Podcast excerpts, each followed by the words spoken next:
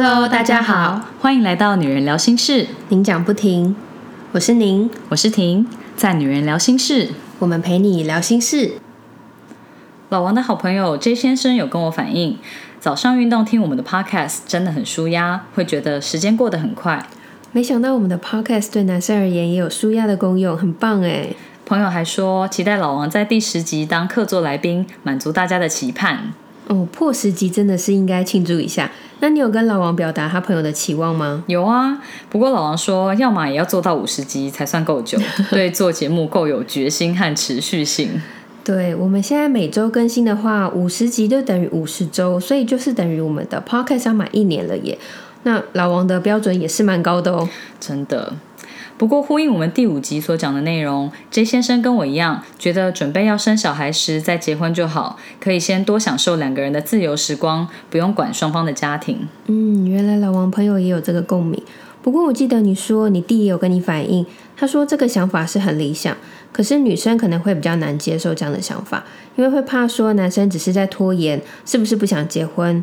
然后在一起的话，浪费自己的青春，还是会觉得早一点结婚比较安心，会觉得结了婚赶快绑住对方比较有保障。对，我跟我弟讨论这个，嗯，不过我觉得他很好笑，因为他就说他觉得女生很有可能会有小剧场，觉得你在那边解释这么多，是不是你根本不想娶我？我就跟我弟说，他不用烦恼这个啊，因为我爸妈完全不会催我们生小孩，所以我弟要早点结婚，其实根本也没差。我弟听完就说：“哦，姐，你突破盲点了。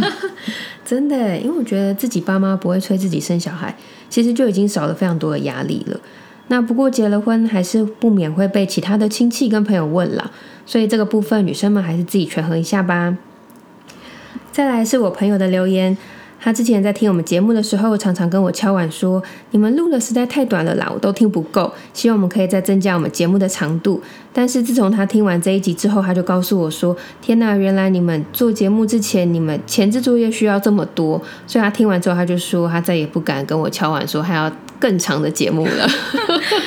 而且，如果真的录的比较长的话，我们可能也会为了要平衡每一集节目的长度，把它拆分成上下两集。嗯，所以目前可能还是比较没有办法有符合小宁朋友希望的长度出现。我看我们目前最长的一集是第四集讲开车那一集，有四十三分钟，就请小宁的朋友先用那集挡一下喽。对，因为如果真的录很久，就会被我们拆成两集。想说太好了，这样的我们安全库存又多一集，希望可以一直维持大概四集的安全库存量，那最久可以撑一个月都不录音。真的，我们很需要足够的库存带给我们的安全感。真的。上礼拜上了夫妻相处之道那一集，我们的国中姐妹说，她发现我们姐妹找的老公都是家里主要在做家事的那个人。我就觉得大家的老公怎么都这么优质啊！真的应该要来问问看他们是怎么找到愿意做家事的老公的。那之后如果有问到什么样的诀窍，我们可以再来跟大家分享。那我朋友也在 IG 上留言说，看到这集推出之后马上听，觉得内容很实在、很生动。老王爱整洁又很有包容力，好梦幻，必须赠予匾额。这样称赞老王，他听到真的会飞上天哦，会太得意。不过像这种赞美的话，就是很棒的正增强，对，也就是我们今天在节目上面会讲到的主题。那就让我们开始今天婚姻经营术下集的内容吧。如果你还没有听上集，可以先回去听听看第七集，再继续收听这一集哦。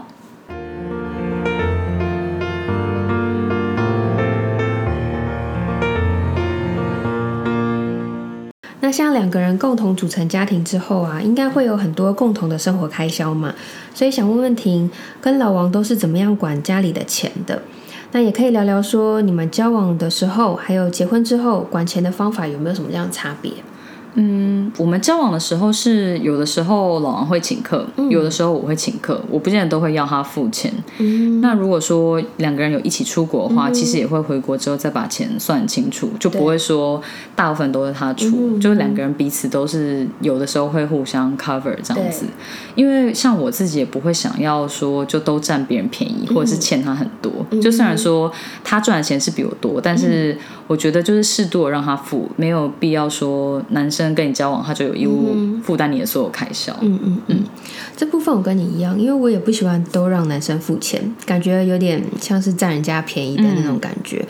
但是呢，我也不喜欢当下 A A 制在那边算钱。嗯，而且就是你摸了钱就要再洗手，哦 我就会觉得好讨厌。我觉得交往的时候，如果说是 A A 制是很公平啊，就两个人都出一样多钱，可是那样还是有一种真的算的很清楚的感觉，就是我们就是切一半，你的就是你的，我的就是我的，嗯，这样也有一就是点感觉会。有点差。对对对，对，因为我之前就也是有听过朋友说，啊、跟男朋友去吃饭，然后可能男朋友。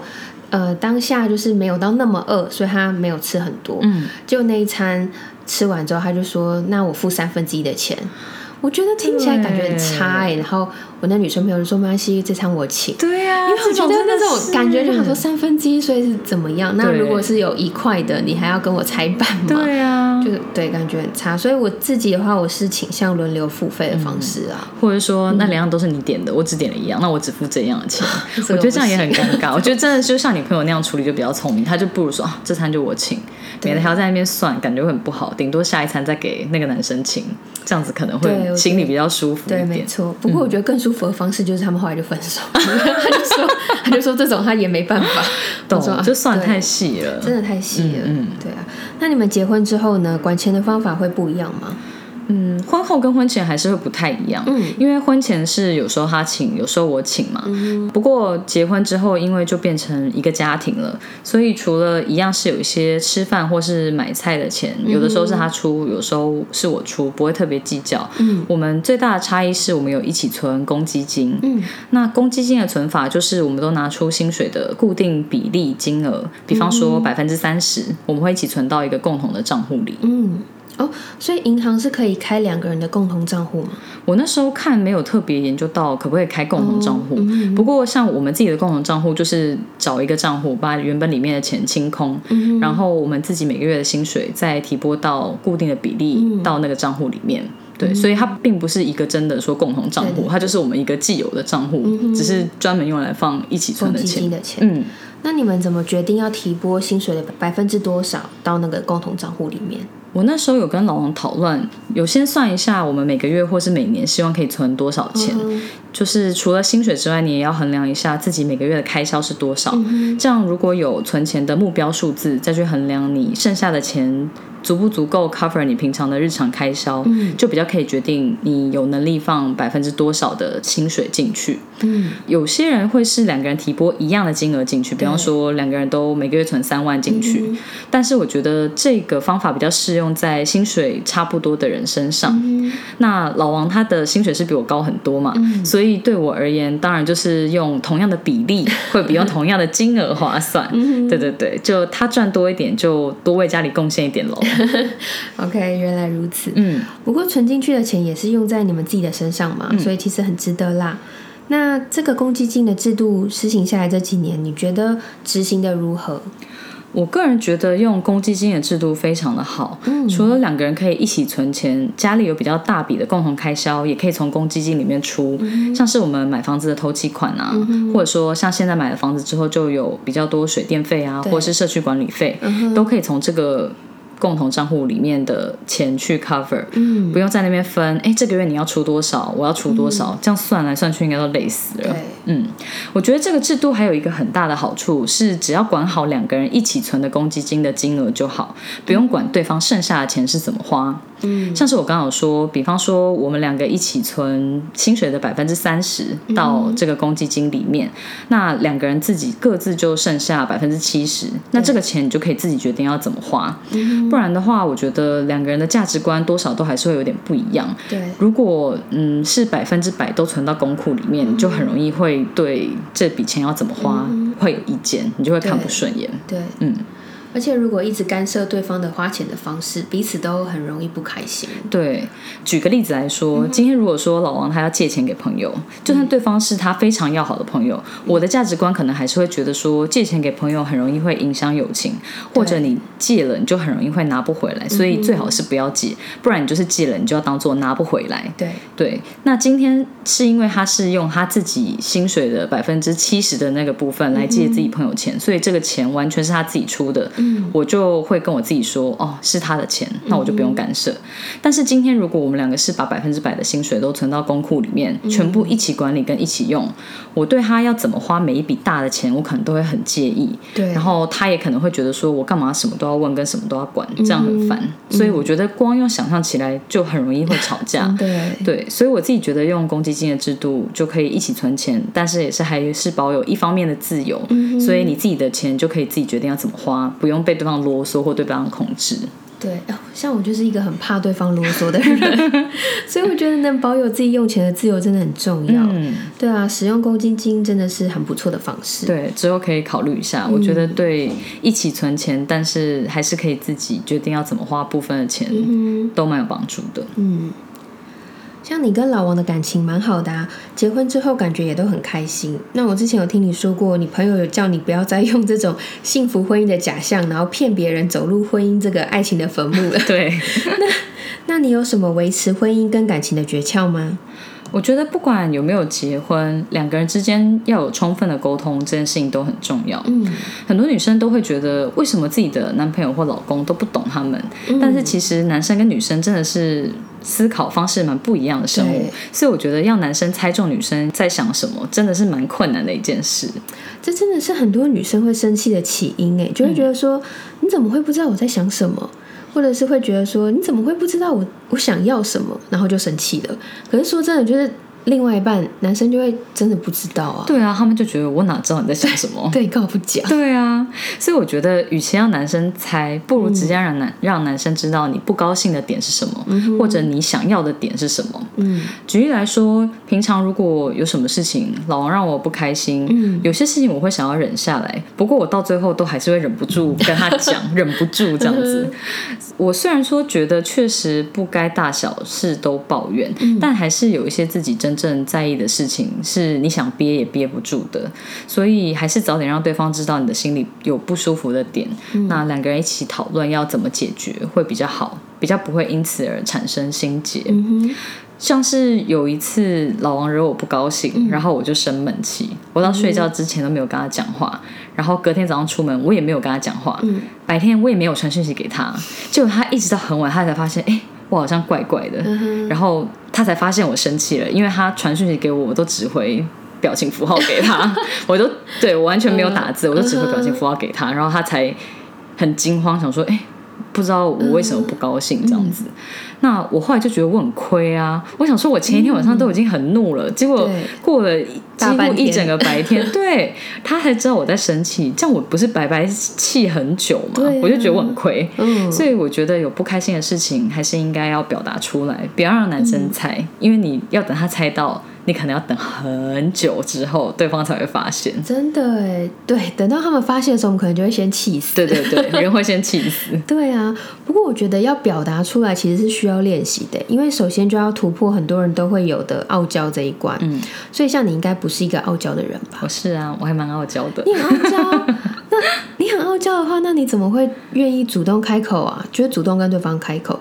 因为像我认识的女生，有些就会觉得，哼，我就是傲娇，我就是要让她自己发现。嗯，我觉得这件事情可能跟岁月的历练有一点关系。嗯，就像以前比较小的时候，会很喜欢那种暧昧不明的感觉，但长大之后就会觉得，啊，到底是怎么样？要不要讲清楚？不然就不要暧昧啊，这样。嗯，那像我这种。有点傲娇属性的人，以前可能也不是很喜欢先开口让对方知道自己的想法。但我后来就觉得自己在那边生闷气真的是太亏了。你不讲，男生可能过一百年都不会发现，这样子就只有你自己一个人情绪不好，白白死很多细胞，就跟我刚刚讲的例子是一样的。哦，真的耶。对，我觉得就是大家可以练习一下，就是要把我们的想法来表达出来。嗯，不过对于不开心的事情，要学习怎么样表达，有效的表达，才不会说反而挑起了战火，然后没有办法达到好好讨论的阶段。那这部分或许之后我们也可以好好的聊聊一下。嗯，对。那回到你刚刚还有说，除了不开心的事情要让对方知道，也要让男生知道说自己想要的是什么。你还有没有其他具体的例子可以分享？有啊，跟刚刚讲有不开心的事情要让男生知道一样。嗯，如果有什么想要的东西，或者自己有一些期望，我建议也可以直接让男生知道，不要让他们去猜你喜欢什么或是想要什么，很容易就会失望，因为他们很难猜到。像是在交往的时候，我帮老王庆生的方式就是会一起吃一顿大餐跟生日蛋糕，然后我会送他礼物跟卡片。我觉得有这四个元素就是一个完美的生日套装。嗯，所以我自己会觉得我这样用心帮他庆生，我就也希望他可以用一样的规格来帮我庆生，这样就会是一个一百分的组合。所以我就会让老王知道我的期待，尤其是希望收到手写卡片这件事情。很多男生就会觉得说啊，卡片有什么好写的？平常该讲的不都讲了？嗯嗯嗯。所以如果你不要求他，或者让他知道你就是想要收到他亲手写的卡片，根本就不用笑想他会自己写给你，你永远都拿不到那个东西，因为他没有这个选项。对，所以我觉得把自己合理的期望说出来，就不用让男生猜来猜去看你想要什么了，这样子比较容易两个人都开心，可以皆大欢喜。对。可能会有些人觉得说，把自己的期望说出来就没有那种惊喜的感觉。不过，比较务实派的人呢，可以采用停的做法，说不定也不错，因为对方会比较有准备的方向，然后对你来说也比较容易达成期望。嗯嗯，还有一个技巧。是我觉得非常好用的那个技巧，就是正增强。嗯，在对方做的很好的时候，你要多赞美对方。哦，就是善用正增强，可以鼓励对方持续做会让你开心的事情。嗯，我觉得这招非常的有用。比方说，如果老王今天用心煮了一顿很好吃的晚餐，然后我也真心觉得很好吃，我就是口头上我就会对那顿饭赞不绝口。就吃的时候，我就会说：“哦，好好吃哦，你怎么这么会煮？”这样让他知道他用心准备的晚餐真的让我觉得很幸福。那我可能也会在 IG 上发个现实动态打卡，感谢老公用心的付出。那老王看我那么开心，他也会觉得自己的付出很值得，觉得自己有做对事情。对，下次可能就会更愿意用。用一样的行为让老婆开心，我觉得这样子就是很正向的循环。真的，而且在社群上面表扬对方，对方真的会觉得很有面子。嗯，对啊，被称赞，然后是个好老公，这样正增强的效果就更强了。对，像是八月有父亲节，我就看到很多朋友除了 po 文祝自己的爸爸父亲节快乐，也有很多已经当妈妈的朋友有 po 文感谢自己的老公平常对孩子有很多付出啊，跟对家庭的照顾，说自己的老公是神队友或。天底下最好的爸爸，我觉得老公们看到一定都会很高兴，觉得自己平常的努力都有被看到，以后应该也就会更认真，继续当一个好爸爸跟好老公了。真的有，我也有看到你说这样的贴文，我觉得这是好事，因为就是一个很正向的循环。对啊。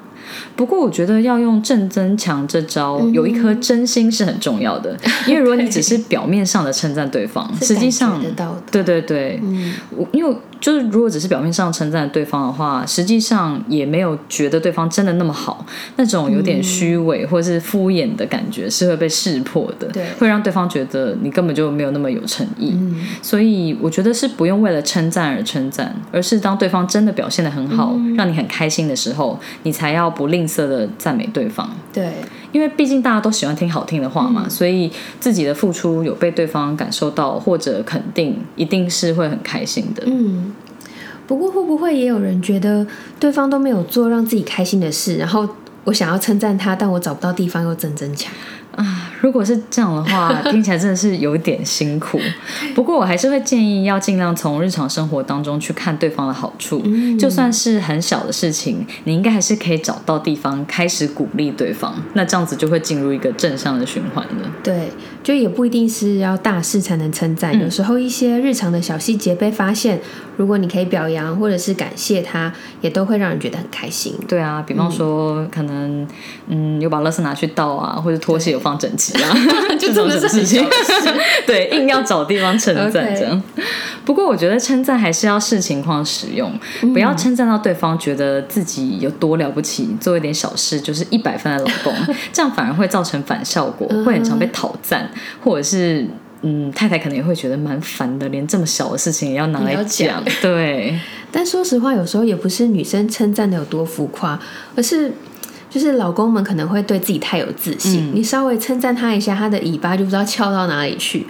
遇到这种真的会觉得，就内心有点哭笑不得。对，我觉得 如果是这种的话，那他可能本身就已经很自我感觉良好了。你的正增强就是真的是对方做了非常了不起的时候，你再拿出来用。对，不然的话，老公就不知道自己是谁了。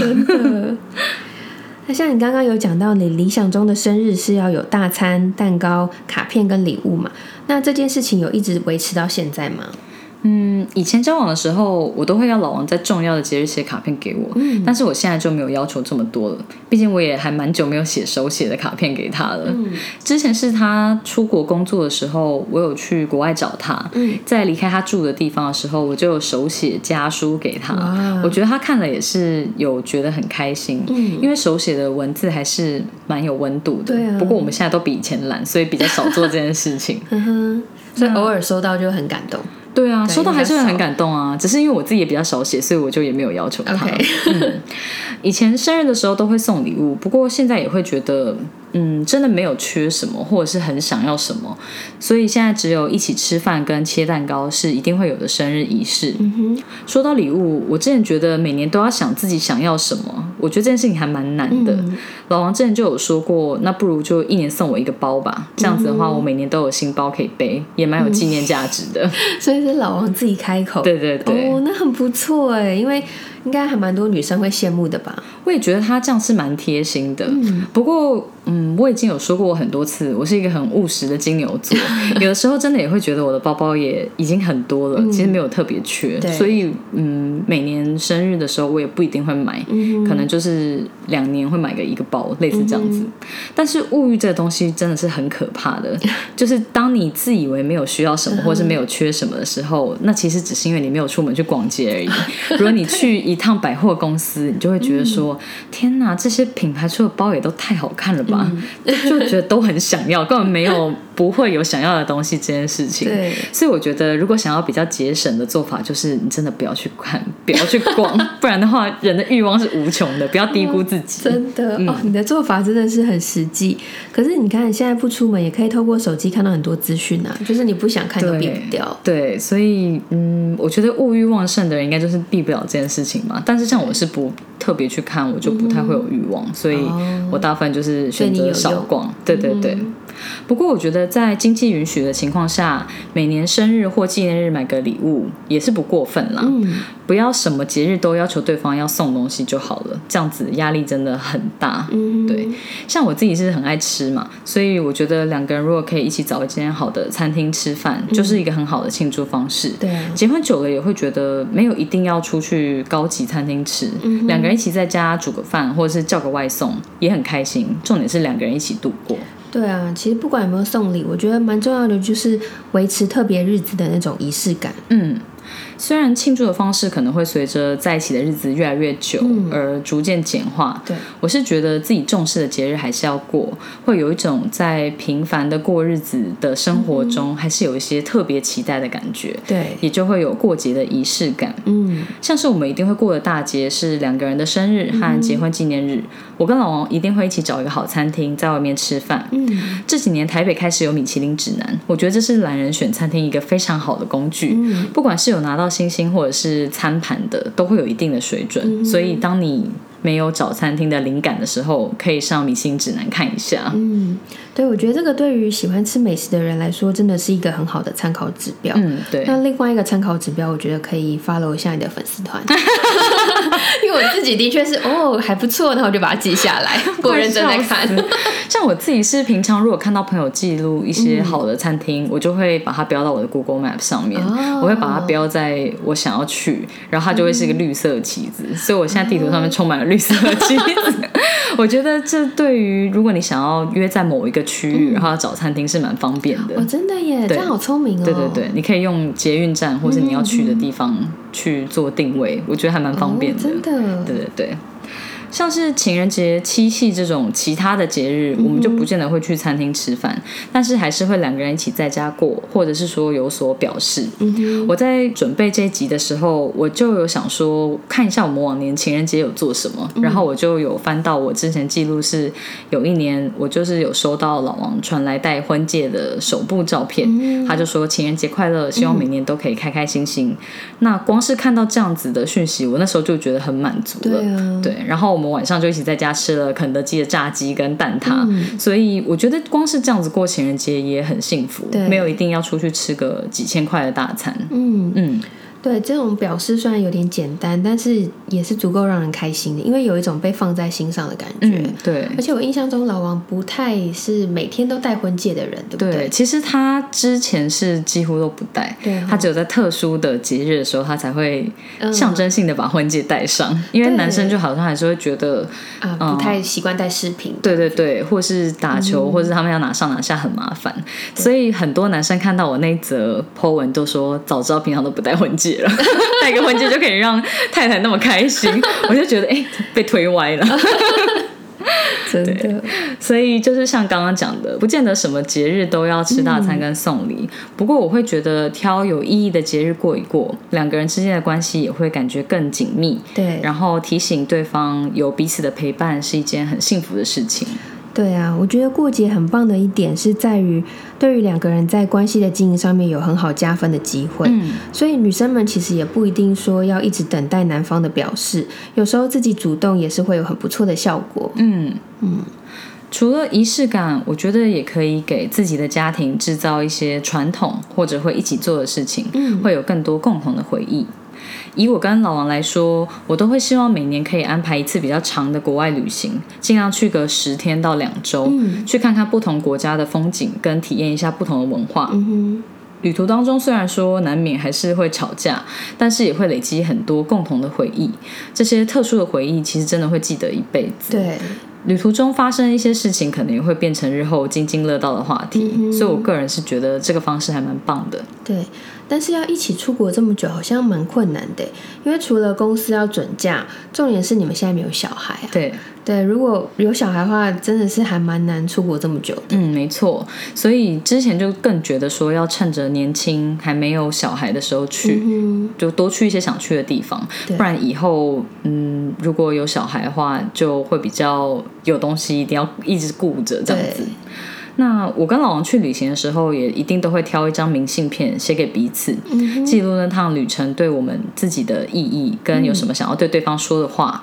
回国之后再收到明信片，也都会觉得很有乐趣。对啊，除了回忆跟照片，还留下这种文字的记录，真的是很棒的纪念。嗯。不过说，如果没有那么有时间，或者是对于出国旅行没有那么感兴趣的话，应该还是会有一些仪式感是可以自己制造的吧。嗯，我觉得像是每年去个长的旅行是我跟老王的习惯。嗯，但是除了出国之外，还是会有一些可以在家进行的仪式或者家族传统。嗯像是我自己的原生家庭而言，我们周末一定会找一餐一起吃饭，或者我周末傍晚都会跟我妈一起到河堤走路散步，这样就比较有机会好好跟家人聊天，也比较知道大家这周在干嘛。嗯，因为我跟他们的关系比较亲密嘛，所以我在离开爸妈家的时候，一定也会拥抱他们，跟亲他们脸颊这样子。那除此之外，我觉得像是一般的家庭也可以设定一个 movie night，比方说礼拜六晚上一起在家看电影，叫个外送，这样大家都不用煮饭，然后一起看电影也很轻松。对，有一种生活中的小乐趣的感觉。嗯。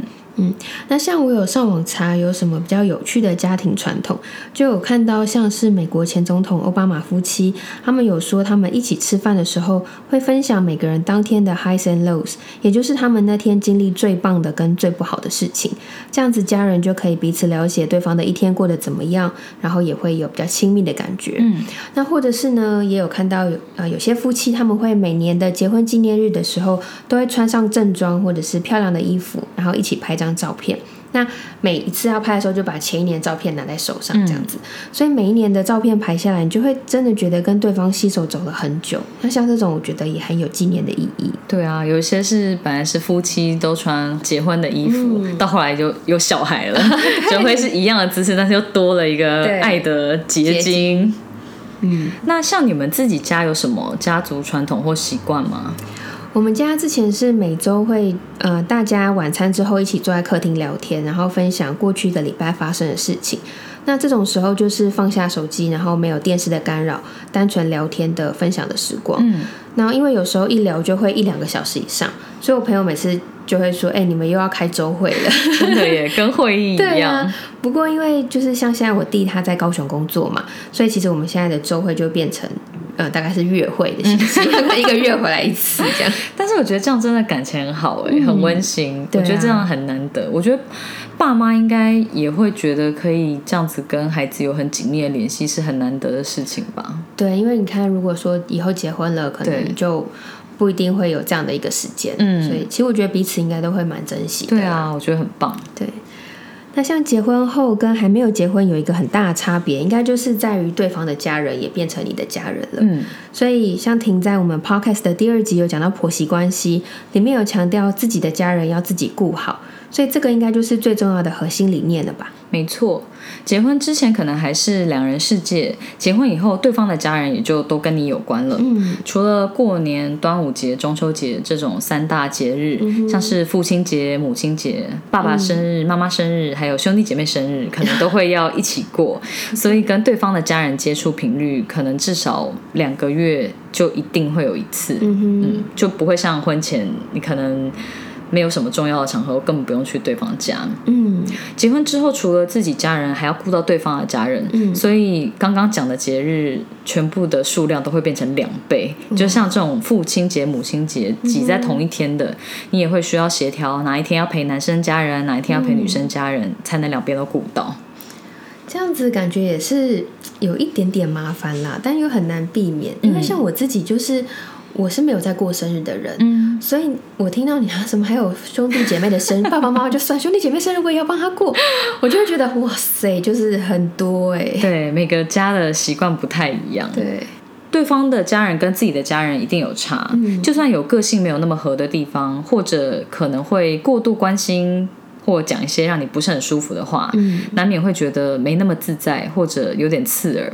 这时候就要把握自己的家人自己顾好的原则，自己好好跟自己的家人沟通，不然我觉得媳妇跟女婿是很难发生的。对。可能总会还是有一些受不了对方家人的地方，我建议就是可以适度的跟自己的另一半表达，但是有些东西就是点到为止，对方有理解你的意思就好。对，毕竟谁也不喜欢自己的家人被批评，对，自己的家人只有自己可以骂，就像我弟只有我自己可以骂，或者我爸妈只有我自己可以念。他如果讲话，我就会很不高兴。对，没错，嗯，对啊，所以尺度也要拿捏好。嗯嗯，我是觉得如果跟对方的家人不是住得很近，可能顶多一两个月。会见一次，所以有些事情其实你忍耐一时过了也就算了。对，毕竟两个人结婚本来就会有很多需要互相配合的地方。嗯，如果可以尽量跟对方的家人好好相处，我相信对方也会觉得很欣慰，他也会比较轻松，不会觉得自己一直被逼。嗯如果真的有很大的问题，还是要反映让对方知道，请对方去协调。不过爸妈那一辈的个性比我们多养了二三十年，毕竟他们就是多比我们活那么久嘛，所以他的个性更根深蒂固。对，所以我觉得他们其实会比我们这一辈还难改变。所以有些事情就算反应了，可能也不见得那么有用，你也只能多多担待，跟嗯尽量减少接触，才不会那么不开心。对啊。因为你要长辈改变真的不太容易，所以有时候反应无效的话，就是调整自己了。嗯嗯。那像我们之前有接到一些听众的反应，说想听听老王由男性立场出发的观点。那老王对于你要讲夫妻相处之道这一集，还有说什么吗？我有给老王看我们这集大致上要讲的内容，就大纲，问他有没有觉得还有什么他想要分享的，或是觉得我们之间的相处可以让大家。借鉴的，他只回我夫妻相处，大家最后都差不多吧，互相尊重和互相体谅，还有追求共好，也就是一起追求两个人共同的目标。我听了就觉得，嗯，这真的是非常老王的 comment，很言简意赅，然后也很据点，这样。他对我觉得他的风格就是这样，嗯。嗯，虽然他的评论很短，不过也是有讲到重点啦。因为不管是不是夫妻关系，两个人在交往的时候，互相尊重和互相体谅真的很重要。你也才能在保有自我的情况下，适度配合对方，然后让两个人一起越来越好。嗯，谢谢婷今天跟我们分享夫妻相处之道。不会，今天有讲到家事分配。财务管理、两性沟通、感情经营和双方家庭的部分，是我根据我跟老王的相处所想到可以跟大家分享的面向。如果有其他想听，但是我们在这集没有讲到的内容，也欢迎大家透过 Facebook 或 Instagram 留言给我们。认识我们的朋友也可以私下向我和小宁许愿哦。那如果有大家之后更多的意见，我们可以再看是不是再开新的一集来聊更多夫妻的相处之道。如果你喜欢我们的声音、节目内容或我们分享的心事，欢迎订阅这个 podcast。如果你是用 Apple Podcast 收听，请给我们五颗星的评价，给我们鼓励哦。有任何话想对我们说，都可以写 email 给我们，或者是 Facebook、IG 搜寻“女人聊心事”，您讲不停就可以找到我们喽。我们会把相关的链接放在 podcast 的资讯栏中。女人聊心事，陪你聊心事，我们下次见，拜拜。